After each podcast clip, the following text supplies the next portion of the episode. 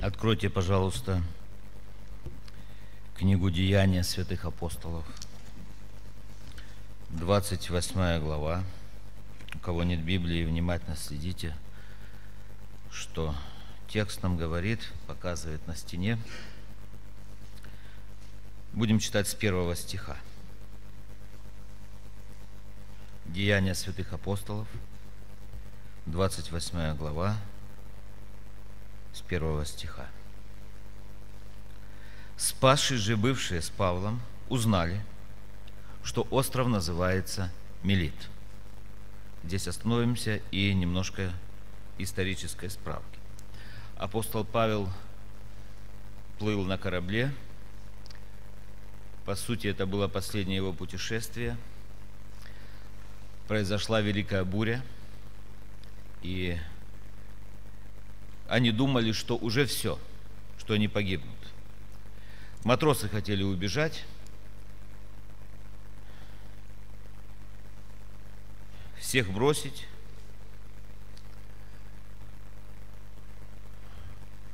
Господь явился Павлу и сказал, что никто не погибнет, и корабль, только корабль погибнет, ни одна живая душа, которая на корабле, не погибнет. Никто не поверил, поверил апостол Павел, но он каким-то образом укрепил их, утвердил их, и они вкусили. Он даже хлебопреломление на корабле в бурю сделал. Вот там хлебопреломление было на корабле. Корабль разбивается, и они каким-то образом в бушующем, холодном море выкарабкались на берег, спаслись. Не знали они, что это за остров, не знали они, что это за территория, не знали. Евреи оказались на языческой территории, и там были, конечно же, и команда корабля, и пассажиры, все спаслись. Все спаслись, и вот что происходит. Спасшие же, бывшие с Павлом, узнали, что остров называется Мелит. Наверное, они спросили, а где мы оказались? И им сказали, это место называется Мелит. И наплеменники оказали нам немалое человеколюбие. Еще раз читаю. И наплеменники оказали нам немалое человеколюбие. Ибо они по причине бывшего дождя и холода разложили огонь и приняли всех нас. Когда же Павел набрал множество хвороста и клал на огонь, тогда ехидно, выйдя от жара, повисла на руке его. И наплеменники, когда увидели висящую на руке его змею, говорили друг другу, «Верно, этот человек убийца, когда его, спасшегося от моря, суд Божий не оставляет жить». Логически? Мы тоже, наверное, иногда так думаем, да? Думаем. Но он, стряхнув змею в огонь, не потерпел никакого вреда. Они ожидали было, что у него будет воспаление, или он внезапно упадет мертвым, но ожидая долго и видя, что не случилось с ним никакой беды, переменили мысли и говорили, что он Бог. Аминь. Хорошая история, да, братья и сестры? И я хочу назвать нашу с вами проповедь, размышления сегодня, воскресное утро. Давайте назовем так. Разложить огонь. Разложить огонь. Запомните. Разложить огонь. И на племенники, второй стих еще раз читаю, оказали нам немалое человеколюбие, ибо они по причине бывшего дождя и холода разложили огонь и приняли всех нас. Это текст Писания разложили огонь. Разложить огонь. Что такое разложить огонь? Как мы понимаем? Что они сделали? Холодно было, дождь, холод, ветер, и вдруг из моря, из темноты, из волн, из этого шторма каким-то чудом на берег голодные, перепуганные, изможденные, обессиленные, замерзшие, боящиеся, дрожащие от страха, глаза на выкате, наглотавшиеся соленой, холодной воды, выкарабкиваются миссионеры. Представьте себе. Мы сейчас улыбаемся. Вы себя представьте в этой ситуации. Один, второй. Сколько там было всего на корабле, кто мне подскажет? 276 человек. Представьте, вы только представьте, как они выкарабкивались на этот берег. Холод, дождь, зуб на зуб не, на зуб не попадает, голодные. И там иноплеменники. Кто такие иноплеменники?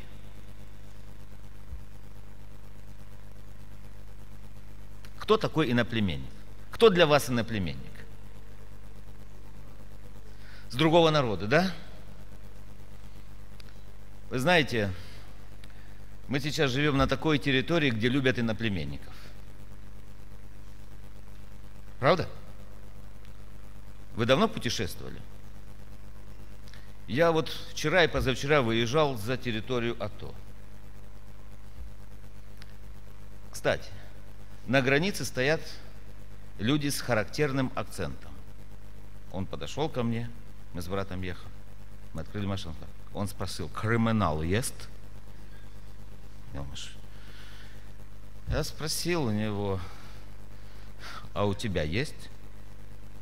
У меня нет. И он спросил, местный? Я говорю, я местный. А ты? Он не местный. А дальше он спросил, иностранцы есть? Сам будучи иностранцем.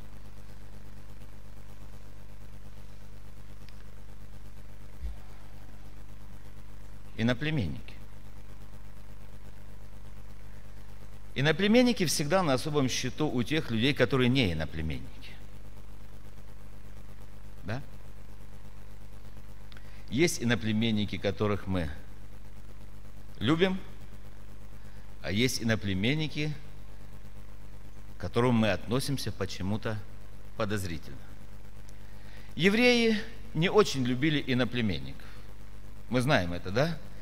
Израиль потому и не выполнил свою роль, которую Бог ему предназначил. Распространить слово о ком? О Мессии, о Христе, о кресте. Израиль не смог выполнить. Знаете почему? Потому что они закрылись в себе и сказали, вот мы – это мы, а они все – это иноплеменники. И молится правоверный иудей и говорит, Господи, я благодарю Тебя, что Ты не сделал меня женщиной и язычниками, идолоплеменниками. Вот так они молились. Фарисеи так молились. Они видели женщину, переходили на другую сторону. Они видели самарянина, вообще убегали. И знаете, что они говорили? Иудеи с самарянами не сообщаются. А если еще вообще иноплеменник, ой-ой-ой, как я могу оскверниться? Как я могу оскверниться? А Бог хотел, чтобы слово о нем пошло далеко. И он пришел к своим, а свои не приняли его. А тем, которые приняли его, верующим во имя его, дал власть быть чадами Божьими. Он сказал, и я пойду к овцам другого двора. Я пойду, я пойду к ним. И когда он уходил от земли, он говорит, идите по всему миру и даже до края земли. Церковь выполнять начала то, что не выполнил Израиль. Но вот апостол Павел, который сам еврей от евреев, иудей от колена Вениаминова, все стопроцентное еврейское, чистейшее еврейское, родословное, вот здесь он встречается с иноплеменниками. Будучи миссионером, служителем Божьим, апостолом для язычников. Попал в такую ситуацию. И вот иноплеменники – разложили огонь. Подумайте, пожалуйста, друзья. Может быть, кому-то из нас необходимо изменить в сердце своем и в разуме своем отношение к тем, кого мы называем иноплеменниками, кто говорит на другом языке. И когда нам было холодно и голодно, они пришли и разложили для нас огонь. Подумайте. Просто подумайте. Иноплеменники оказали нам немалое человеколюбие. Мы все подвержены ощущению холода. Вам бывает холодно когда-нибудь? Когда человеку холодно,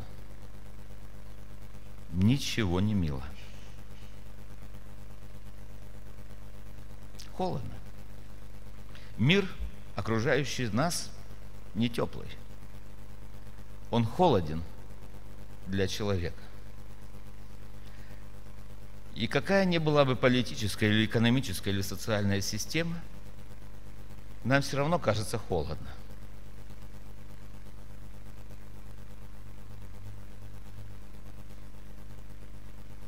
Да и вообще-то из- из-за врожденного нашего греха каждый из нас рождается грешником. Мы все холодные субъекты. Мы очень холодные. Особенно к тем, кто нам как-то не подходит. Нам не нравится, когда к нам холодно. Но нам почему-то нравится иногда кого-нибудь морозцем обдать. Знаете, так, чтобы человек почувствовал холодок. Холодок.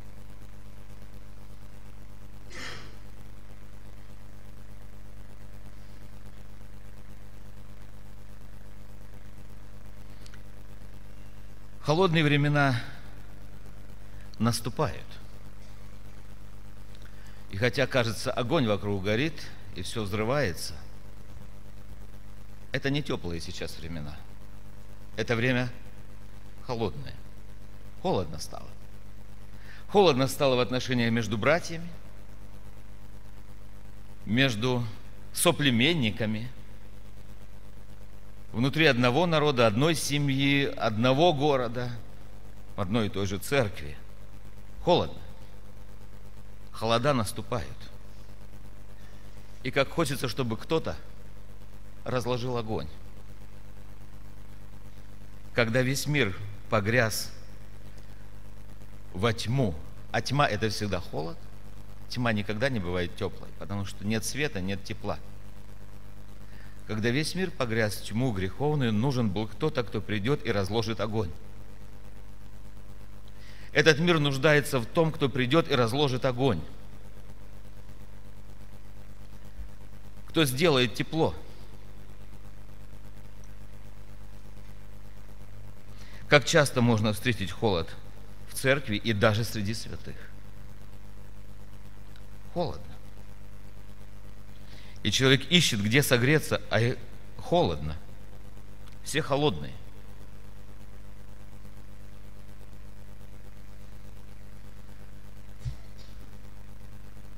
Отдавая себя во власть холода, человек сначала чувствует себя неуютным, затем бездеятельным, а потом вообще замерзает. И замерзают духовно. Где же взять источник тепла? Представьте себе апостола Павла, который выбрался на берег, и 200, сколько? 276, да? Человек вместе с ним выбрались на берег. Как они хотели тепла. И вдруг какой-то иноплеменник, представьте, как трудно было зажечь, сыро, мокро. Они проделали огромнейшую работу. Они разложили огонь, Представьте себе, не было тогда ни керосина, не было ни каких-то горючих веществ. Вот как-то они из подручных материалов взяли и разложили огонь. И огонь начал гореть, гореть, гореть и гореть. А было время уже зимнее. Вы знаете, и даже присмыкающиеся, и даже насекомые начали впадать в зимнюю спячку. Все было холодно. И вот эти люди проделали огромную работу. Вы когда-нибудь разжигали костер, когда дождь идет? Не приходилось, да? Или приходилось? А мне приходилось. Я разжигал когда-то костер, знаете, трудно разжечь. И используешь разные материалы, горючие, и поливаешь этот хворост какие-нибудь, знаете, чего такое, или бензин, или керосин, или еще что-нибудь. Сейчас на заправках продается, знаете, как называется, запаливач называется да? Побрызгаешь, и оно как-то горит. Вот это осень, знаете, как-то трудно. Дым больше дыма, чем огня, но не бывает дыма без огня. И на племенники разожгли огонь. И огонь начал гореть большой. Они начали согреваться.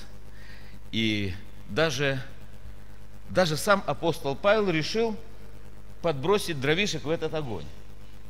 И он пошел собирать хворост. Они пошли собирать дрова, чтобы огонь не угас. Источники тепла. Откуда они? Я сегодня вместе с вами хочу, дорогие братья и сестры, чтобы в это холодное время мы с вами вспомнили, что у нас есть источник тепла, и мы есть те люди, которые должны разложить огонь. На нас ответственность. Первый источник тепла – это Слово Божие. Слушание Его, чтение Его, размышление над Словом Божьим – все это согревает душу. Проверьте себя, когда во время простого дня, когда мы суетимся, когда мы остываем и охлаждаемся, вдруг кто-то нам скажет Слово Божье, или кто-то пришлет стих Слова Божье, или мы сами вспомним о Слове Божьем, как это согревает душу нашу. Нет ничего более теплого, нет ничего больше, чем содержит эту энергию тепла, огня, чем Слово Божие псалмопевец говорит, Псалом 38, 4 стих, Псалом 34, 38, 4 стих. Он размышляет о Слове Божьем, он размышляет о Господе, и он говорит, «Воспламенилось сердце мое во мне, в мыслях моих возгорелся огонь, и я стал говорить языком моим. Слово Божье – источник тепла. Это свет стези моей. И только Словом Божьим мы можем безошибочно идти в этом греховном мире. Слово Божье есть то, что держит нас, направит нас и благословит нас тогда, когда никто не подскажет нам и никто не благословит нас. Наверное, все мы спрашиваем, а что будет дальше? И мы слышим множество прогнозов, от самых радужных до самых пессимистических. И тот пессимистический прогноз для кого-то радужный, а радужный прогноз для кого-то является пессимистическим. Но самый верный прогноз – это дает нам Слово Божье. И мы чуть-чуть позже прочитаем об этом. Слово Божье подобно огню личная, семейная, церковная, общинная молитва – это тепло, дорогие братья и сестры. Попробуйте когда-нибудь, когда вам плохо, я уверен, что вы пробовали, не просто сам помолиться, а попроси кого-то вместе с тобой сию минуту помолиться и возвать Господу. Я вам гарантирую, вам станет теплее и лучше, если вы этого не пробовали. У вас во всех есть мобильные телефоны. Есть? И когда сильно бомбит и сильно страшно, знаете, что делаете? Наберите друга своего, брата или сестру. Ничего не говорите. Не, не, не надо панику. Просто по телефону помолитесь Богу. Станет лучше, станет теплее, станет безопаснее, станет благословение. Просто ангелы Божьи придут. Потому что где двое или трое – во имя мое, Господь говорит, там я посреди них, туда придет Господь. Кто-нибудь скажите аминь на это. Общение верующих людей. Вы знаете, древний пророк, пророк, Малахи, все, что 3.16, оно очень хорошо в каждой книге, запомните.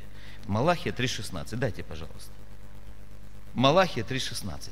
Ветхий Завет заканчивается 3.16. Знаете, самый известный 3.16 это Иоанна 3.16. Малахия 3.16. Послушайте.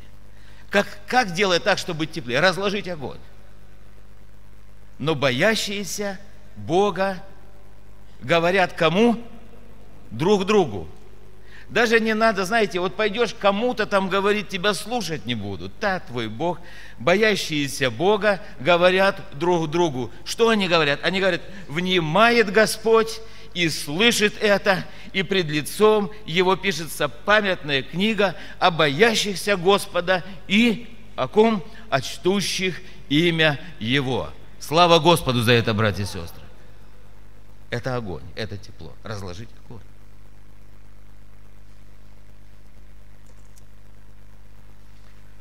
Вы знаете, нас сейчас очень сильно критикуют за наш способ верования. Знаете за что? За что мы иконам не кланяемся. А мы же не можем кланяться иконам, да? За то, что мы кождение не делаем, идолам не кадим, каким-то людям не кланяемся – мощи не целуем, руки не целуем, да? И много. И знаете, что нам говорят? У вас вера какая? Вам не говорили, что у вас вера американская? У вас вера американская. И они говорят, это иноплеменники. Братья и сестры, если это если это вера, которую мы имеем в нас, результат того, что иноплеменники разложили этот огонь, то я говорю, слава Богу за эту веру. Аминь. Потому что это правильно. Это правильная вера. Правильная вера. Я не хочу идолам ходить. Я не хочу лоббить, как мэр города Киева. Зашел в храм, как ударился лбом аж храм загудел, понимаете? Ну, у него лоб крепкий.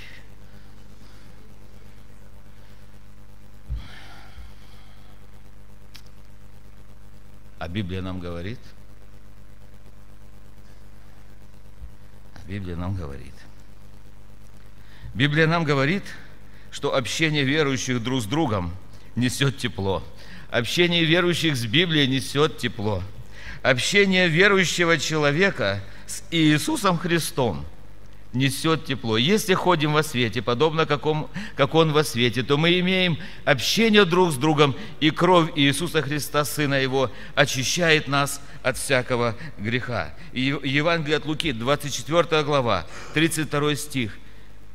Ученики идут из Иерусалима в Маус. Холодно стало. Христа убили. Холодно стало – Христа нет. Ночь, преследование. И он присоединился ко мне. Знаете, что он спросил у них? Когда он присоединился к ним, он не назвал, он не представился. Он сказал им, о чем это, идя, вы рассуждаете? А у них так холодно было, так безнадежно, так темно. И они говорят ему, разве ты что, один из кого? То есть иноплеменников, да? Разве ты один из пришедших, что не знаешь, что произошло? И он начал им изъяснять Писание. Он начал рассказывать им. И они сказали друг другу, когда он уже исчез. Они узнали его в хлебопреломлении. Знаете, что они сказали? А не горело ли в нас сердце наше? Когда он говорил нам по дороге и когда изъяснял нам Писание. Дорогой брат, дорогая сестра, в этом есть жизнь, в этом есть тепло. Изучай Писание, имей общение друг с другом и старайся не потерять контакт со своим Богом. С Богом тепло. В эту холодную зимнюю пору, которая случилась на острове Мелит, и когда уже вся природа засыпала – и на племенники разложили огонь. Этот огонь согрел спасшихся. Но знаете, что он еще сделал? Этот огонь разбудил змею. Он ее разбудил. И ей не понравился этот огонь. И древнему змею не нравится этот огонь, о котором мы говорим, о который принес Иисус Христос. Он сказал, огонь пришел незвестья на землю. И как хотел я бы, чтобы он уже возгорелся. И приносит служитель Божий этот хворост, чтобы огонь дальше горел. И эта змея, страшная змея, ехидна, она прыгнула из огня на него. И она укусила его. И она повисла у него на руке. И люди замерли. И они говорят, наверное, он убийца. Наверное, он страшный грешник. Если из моря спасся, и здесь Бог его поражает уже на берегу, так не бывает.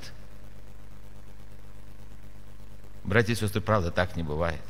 Если Бог спас, Он спас. И древнему змею ничего не удастся. И знаете, что произошло? Произошло то, что символически, то, что по Библии в этом огне, который зажег Иисус Христос. Сгорела эта змея, и сгорит древний змей. Обязательно. И как бы он ни нападал на нас, давайте стряхнем его в огонь, который зажег и сам Господь Иисус Христос. Наш Господь Иисус Христос дает нам великие и славные обетования. И призывает нас к тому, чтобы мы с вами верили в Него, верили в Него, верили в Него. Второе послание Коринфянам, первая глава, 10 стих. Я хотел бы, чтобы мы очень внимательно его сейчас прослушали, этот стих. Он говорит о Боге, он говорит о нас –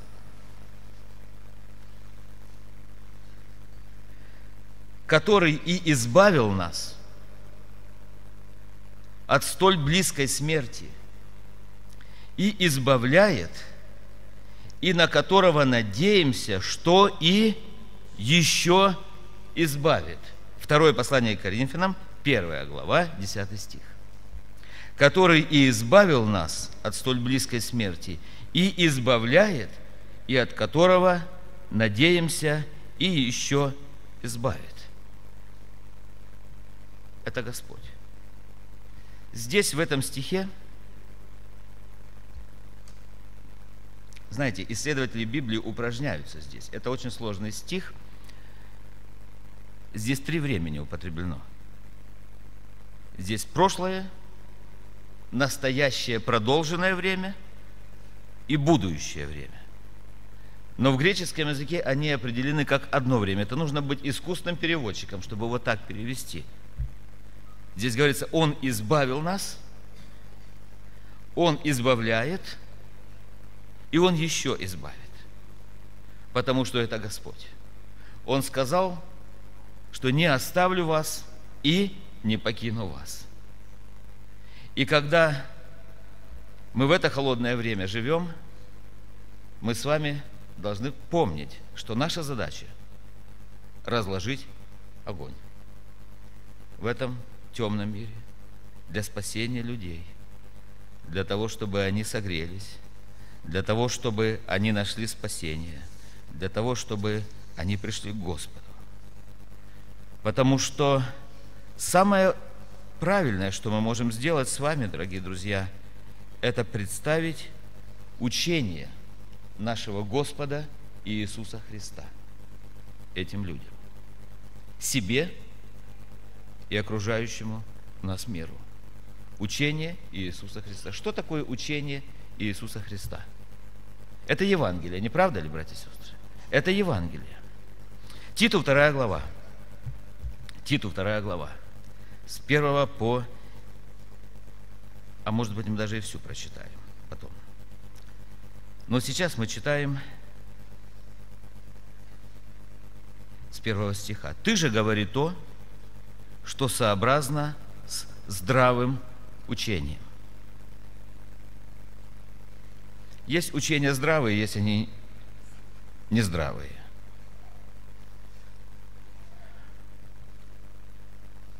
Чтобы здравое учение, две точки, здравое учение заключается в следующем. Послушайте внимательно. Чтобы старцы были бдительны.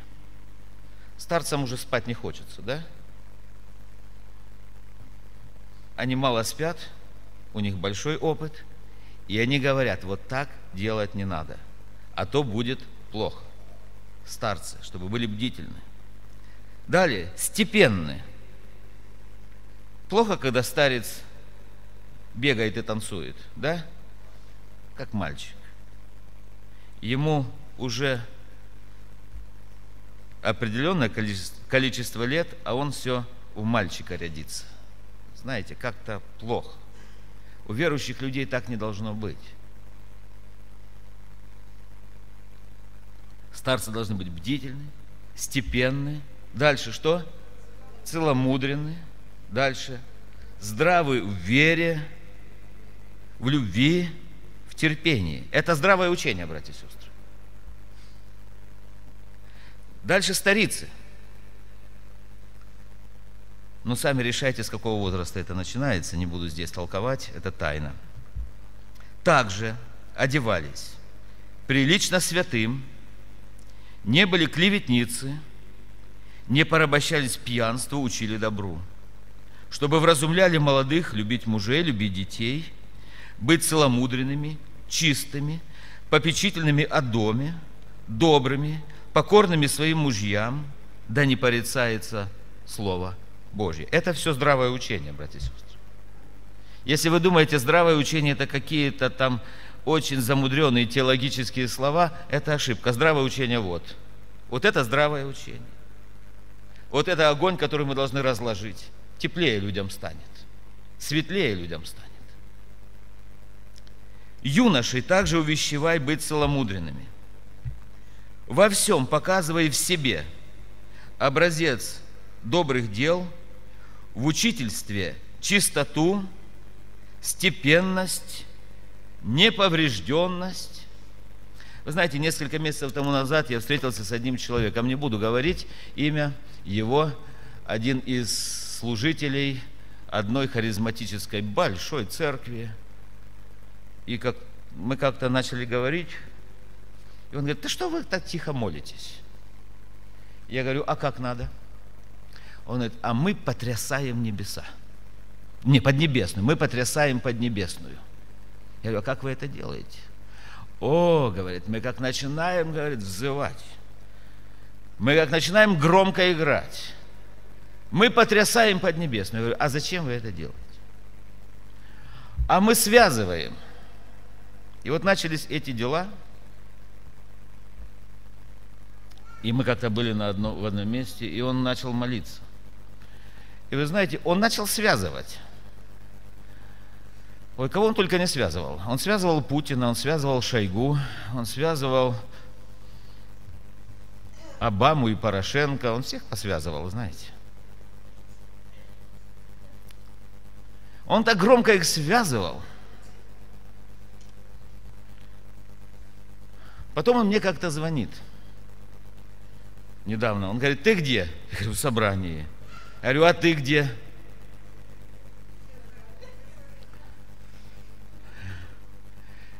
Он говорит, а как же так? Ты там можешь проповедовать и молиться на оккупированной территории. Я говорю, это все просто. Иисус Христос проповедовал на оккупированной территории. Я ему задал вопрос. Говорю, ну а ты связал? Или ты завязал? Вы знаете, он ничего не сказал. Слово Божье говорит, нужно проповедовать, показывать в себе образец добрых дел, в учительстве чистоту, степенность и неповрежденность, братья и сестры.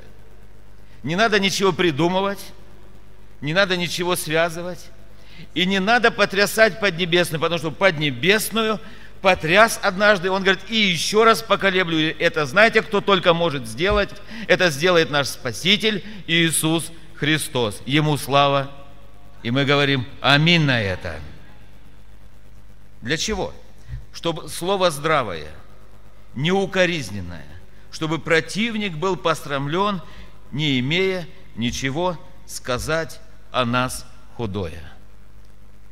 Братья и сестры, скажите, пожалуйста, Слово Божье прекрасное? Прекрасное. Слово Божье нуждается в украшении? Правда? Оно само себя украшает. Да? Ну хорошо, тогда вы помолчите, а мы дальше продолжим. А мы дальше продолжим читать с вами. Рабов увещевай повиноваться своим господам, угождать им во всем, не прикословить. Это рабы. Не красть, но оказывать всю добрую верность, дабы они во всем были чем?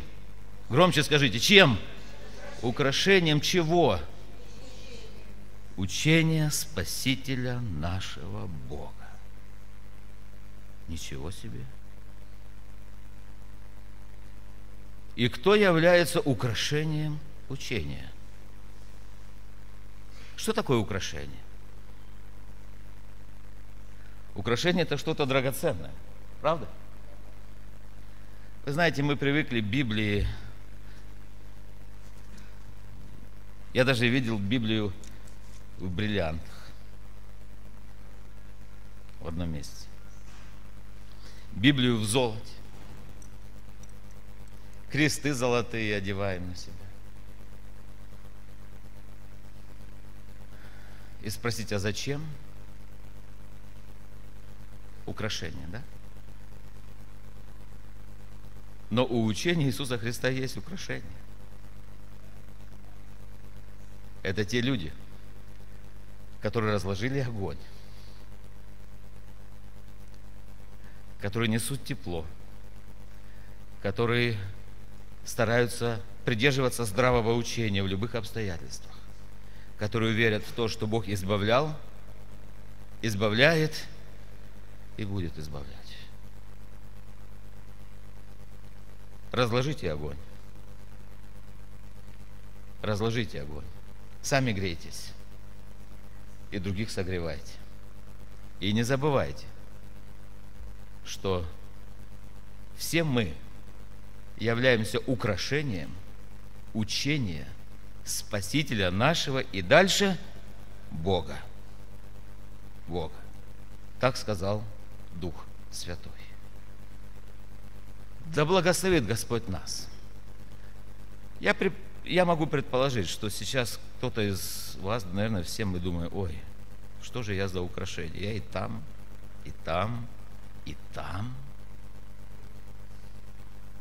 Для этого есть огонь, который очищает. Огонь – Слово Божие. Переплавляет нас. И, возможно, эти обстоятельства, в которых мы живем, оно и есть очищение. Чтобы вера наша оказалась испытанная и драгоценная. И чтобы каждый из нас был украшением учения Спасителя нашего и Бога. Это чудная судьба, которую Бог всем дал нам. Во имя Иисуса Христа. Аминь. Помолимся. Молитесь, братья и сестры.